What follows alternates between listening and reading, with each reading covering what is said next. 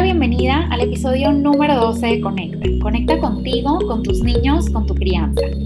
Yo soy Ani Elizondo, soy educadora con maestría en psicología neuroeducativa y mamá de dos niños. Tengo más de 10 años de experiencia en el mundo de la educación y hoy estoy aquí para platicarte sobre esas expectativas que tienes del comportamiento de tus niños, por qué a veces se cumplen, por qué a veces no y qué puedes hacer al respecto.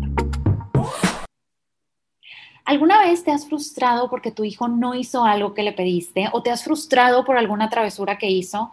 Tal vez rayó la pared o te borró un documento de la computadora o rompió un libro o te borró las notas de tu Kindle. La verdad es que a mí me salen todos esos ejemplos porque yo ya los viví y me acuerdo perfectamente de la frustración y del enojo que sentí en ese momento. Y te digo que la verdadera razón por la que sentimos esa frustración, por la que sentimos ese enojo, no es por el comportamiento que hacen nuestros niños, es por nuestras expectativas de adultos. Y justo de eso es de lo que vamos a platicar el día de hoy porque de verdad es increíble cómo creemos que podemos dejar un plumón al alcance de un niño de año y medio y que no va a pasar nada. O creemos que van a ignorar esa Kindle que está en el buró, o que no les va a interesar ojear ese libro que nos han visto leer, o que les va a dar igual usar esa computadora en la que nos ven trabajar todos los días. Cuando realmente son niños, con esa curiosidad y con esa necesidad de exploración característica de los niños. yo te pregunto, ¿de verdad creemos que un niño de uno, dos, tres o cuatro años puede quedarse quieto, sentado, escuchando nuestras instrucciones y siguiéndolas al pie de la letra todo el día? Pues claro que no. Nuestros niños se portan como niños porque son niños, pero nuestras expectativas muchas veces no son expectativas de niños, nuestras expectativas muchas veces son expectativas de adultos. ¿Cuántas veces no nos hemos escuchado a nosotros mismos o escuchado a otros decir, es que ya le dije que no lo agarre, ya se lo repetí miles de veces y no entiende, sigue haciendo lo mismo, sigue agarrando el plumón, sigue abriendo mi computadora, sigue esculcando mis cajones, sigue escondiendo cosas? Pues la verdad es que sigue y lo va a seguir haciendo, lo va a seguir haciendo hasta que Número uno, o le enseñes muy, muy bien, dándole alternativas, observándolo todo el tiempo, guiándolo, etcétera, o número dos, hasta que ajustes esas expectativas irreales que tienes en este momento. Y bueno, ¿cuál es la explicación con fundamento neurocientífico? El doctor Rose Green, que lleva más de 20 años enseñando en la Escuela de Medicina de Harvard, dice que los niños se portan bien cuando pueden. Cuando se portan mal es porque no pueden. Y no pueden porque les faltan habilidades y herramientas para lograrlo.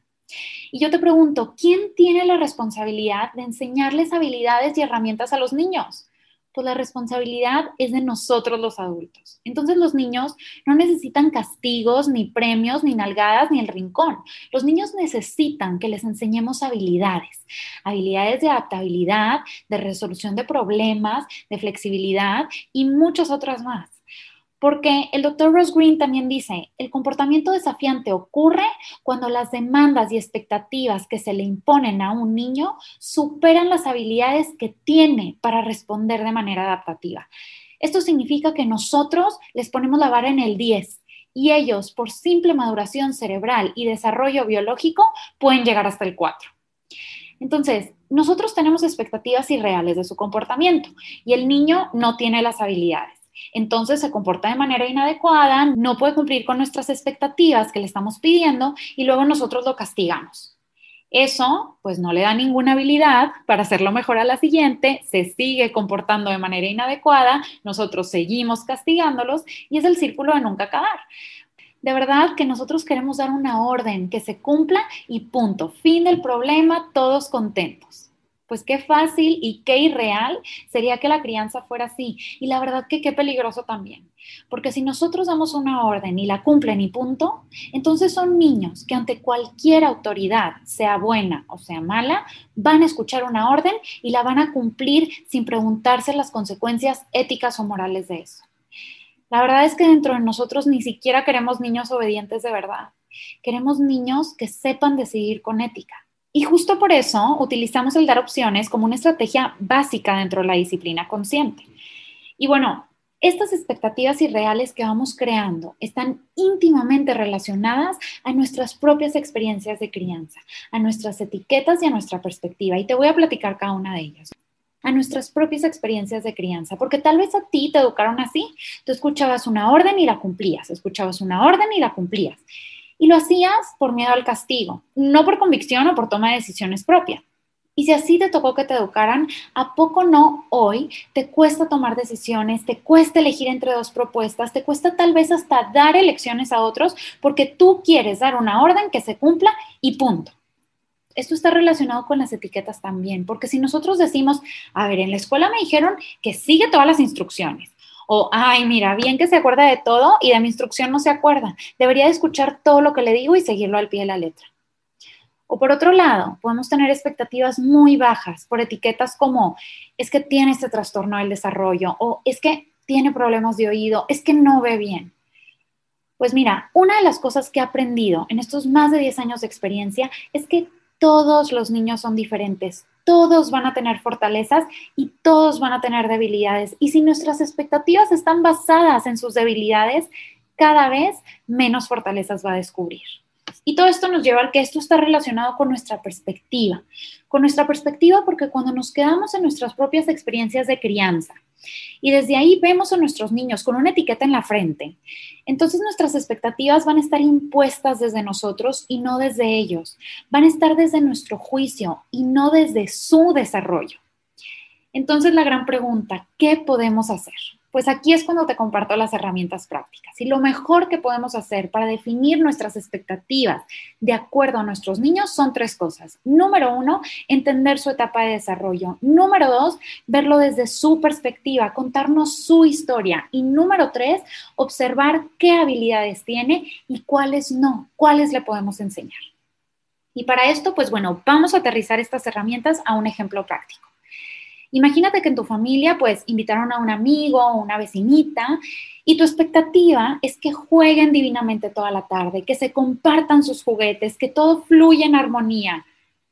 Pero a la hora de la hora, tu hijo no quiere compartir. Y estamos de acuerdo que tu expectativa inicial pues fue un poco irreal, ¿verdad? Entonces, vamos a aplicar las herramientas. Número uno, entiende su etapa de desarrollo. Piaget descubrió que el egocentrismo infantil es característico de los 0 a los 5 años de edad, en donde el niño todavía no entiende que los demás tienen puntos de vista diferentes y el niño construye su mundo solamente a partir de sí mismo, lo que él quiere, lo que él necesita y lo que él va a hacer para obtenerlo. Y también sabemos que hasta los 4 o 5 años hay una ausencia de la teoría de la mente, esta capacidad de ponernos en el lugar del otro, esta capacidad de manipular o de engañar, pues bueno, no es posible hasta los 4 o 5 años. Entonces, definitivamente por etapa de desarrollo, tu hijo, tu hija no va a compartir porque sí, porque llegó su hermanito, porque llegó su primito, porque llegó su vecinito. Simplemente por desarrollo, esto es algo sumamente complicado.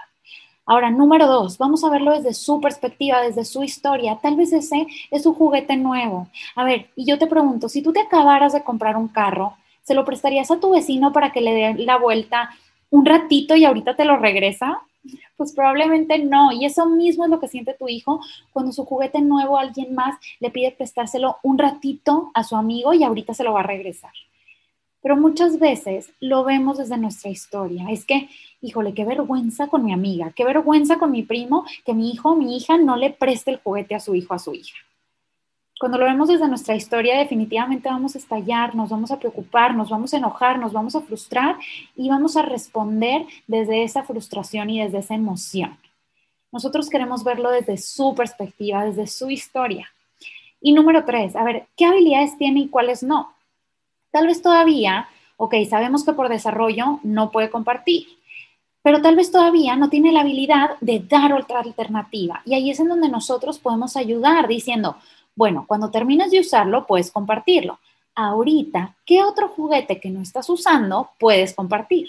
Entonces, el nuevo no, ok, pero ¿qué otro juguete sí puedes compartir? Y ahí le estamos enseñando esta habilidad también de negociación que va a ser tan valiosa por el resto de su vida. Y aquí es muy importante acordarnos que el comportamiento solamente es una señal, es la superficie, es la manera en la que el niño nos está comunicando, estoy estancado, no puedo, no cumplo con tus expectativas, no tengo las habilidades necesarias. Entonces, no se trata de modificar el comportamiento, se trata de encontrar la raíz que está causando ese comportamiento y enseñarle habilidades que lo hagan arrancar a él mismo esa raíz. Con estos tres puntos, entendiendo su etapa de desarrollo, viéndolo desde su perspectiva, contándonos su historia y observando qué habilidades tiene y cuáles no para poderle enseñar. Y todo esto se une a nuestras claves de crianza que constantemente estamos recordando y que hoy vamos a recordar también. Esas tres claves de crianza, en donde la primera es que educamos pensando en qué adulto queremos que se convierta nuestro hijo para así poderle dar las herramientas que necesita desde hoy. La segunda, cuando modelamos y hacemos primero nosotros lo que queremos ver en ellos, ellos lo van a entender, lo van a aprender y lo van a hacer mucho más fácil por medio de la imitación. Y la tercera, nosotros hacemos lo que podemos con lo que tenemos y nuestros niños también. Entonces yo te invito a que identifiques tus expectativas, a que las compares con lo que tu hijo puede hacer hoy, porque verdaderamente está haciendo lo mejor que puede con lo que tiene. Y desde ahí enséñale habilidades y dale herramientas, modela cómo sí puede hacerlo para que tenga más y pueda hacer más. Porque desde hoy tú le puedes enseñar eso que lo va a ayudar a ser el adulto con el potencial infinito con el que nació. Y justo ese es nuestro plan de acción. Nuestro plan de acción es llevar esta herramienta a la práctica, es recordar su edad, voltear a ver sus manitas, darnos cuenta de lo chiquitito que es y que su comportamiento de verdad no es personal. Hay que observar su historia, contarnos su historia, ver sus necesidades, porque desde nuestra historia vamos a sobrereaccionar, pero desde su historia vamos a empatizar y vamos a enseñar siendo conscientes de nuestras emociones y siendo conscientes de las emociones de nuestros niños también, porque todo está en tu perspectiva, esa perspectiva que está en tu control, esa perspectiva que decides solamente tú.